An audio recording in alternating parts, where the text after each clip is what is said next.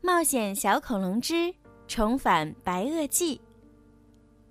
人物简介：尼基叔叔，双胞胎兄妹俩的叔叔，拥有一家宠物店，脾气温和，为人和善，细心的照顾着兄妹俩的起居，在危险来临时保护着兄妹俩和恐龙，正义感十足。托比，双胞胎里的哥哥，喜欢恐龙。读了很多有关恐龙的书，是一名小小恐龙专家，聪明机灵，总能想到办法帮大家解围，在冒险过程中引导照顾大家，是个称职稳重的哥哥。蒂娜，双胞胎里的妹妹，纯真善良，活泼可爱，喜欢一切小动物，也是因为她的坚持。布朗提才能和他们生活在一起，在冒险中既耐心又细心，是大家最放心的后备军。布朗提，一只黄色的小恐龙，远看也许你会觉得它是一只大脚的腊肠狗，最爱的食物是布丁加薯条，来自遥远的恐龙时代。因为一次偶然，掉进冰洞里被冰封，再睁开眼，已经来到现代。他勇敢、善良、好奇心重，聪明伶俐，在危急时刻总是能够起到关键作用，是大家的活力素。福特斯，会飞的恐龙，和布朗提一起被冰封在洞里。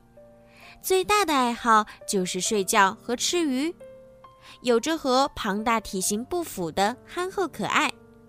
看起来笨笨的他，却有一个关键性的隐藏技能，那就是穿越时空。卡哈肖教授，邪恶的教授，想要抓住恐龙并将它们作为实验的对象，坏主意层出不穷。他在秘密实验室里总是造出破坏力极强的危险工具，是恐龙和兄妹俩的主要敌人之一。大鼻子记者斯诺多，第一个将布朗提公布于众的人，为了成名，不惜和卡哈肖教授联手实施邪恶的计划，但本身没什么主意，是个有些蠢的随从。冒险小恐龙之。重返白垩纪。嘘，秘密，啊，危险！在莫珀斯麦斯特街七号，藏着两个秘密。第一个秘密藏在一楼，这里是尼基叔叔的家。双胞胎兄妹俩因为父母在日本工作，暂时和他们的叔叔住在一起。当然啦。这不是什么秘密，但是睡在厨房面条锅里的小恐龙布朗提，可就是个秘密了。第二个秘密则藏在院子里的储藏室。这个大秘密比尼基叔叔还高，看起来像只巨大的蝙蝠，但它真实的身份是一只会飞的恐龙，它叫福特斯。最喜欢倒挂在储藏室的屋梁上呼呼大睡。有时他打起呼噜来，震得整个屋子都在颤。布朗提和福特斯曾经在山洞里被冰冻着，蒂娜、托比和尼基叔叔在滑雪途中发现了他们。除了他们，只有两个人知道这个秘密。第一个是斯诺多先生。他是一个记者，他千方百计想拍下布朗提的照片。幸运的是，大家都觉得照片是他伪造的。但是斯诺多先生知道，他就是在和真正的恐龙打交道。他还看到了尼基叔叔和兄妹俩发现福特斯的全过程。他计划抓住布朗提和福特斯，他要证明他的照片是真的。这样，他就能名声大振了。为了成功，他需要其他人的支持，所以他找到了自己的同学卡哈肖。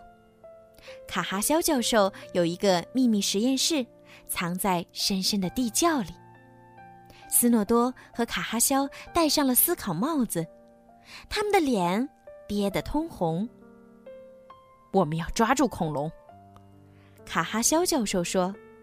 他同样有自己的目的，尽管这个目的和斯诺多的不同。我要在他们身上进行实验。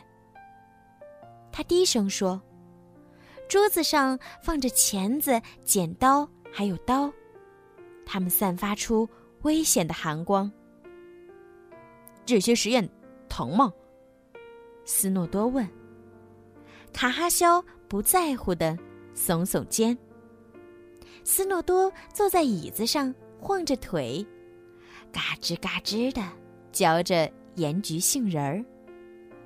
哈！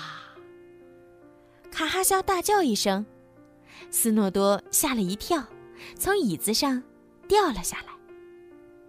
卡哈肖教授开心的摸着自己的秃头说：“我想到了。”他从衣柜里拿出一顶灰色的假发，戴在了头上。斯诺多，怎么样？斯诺多情不自禁的咯咯笑个不停，哈哈哈哈哈！像块抹布。卡哈肖教授气得把假发从头上扯下来，丢在角落。他尖刻的小眼睛发出恶毒的光。我需要一顶更好的假发，没人能认出我的那种。那我就能抓到恐龙了。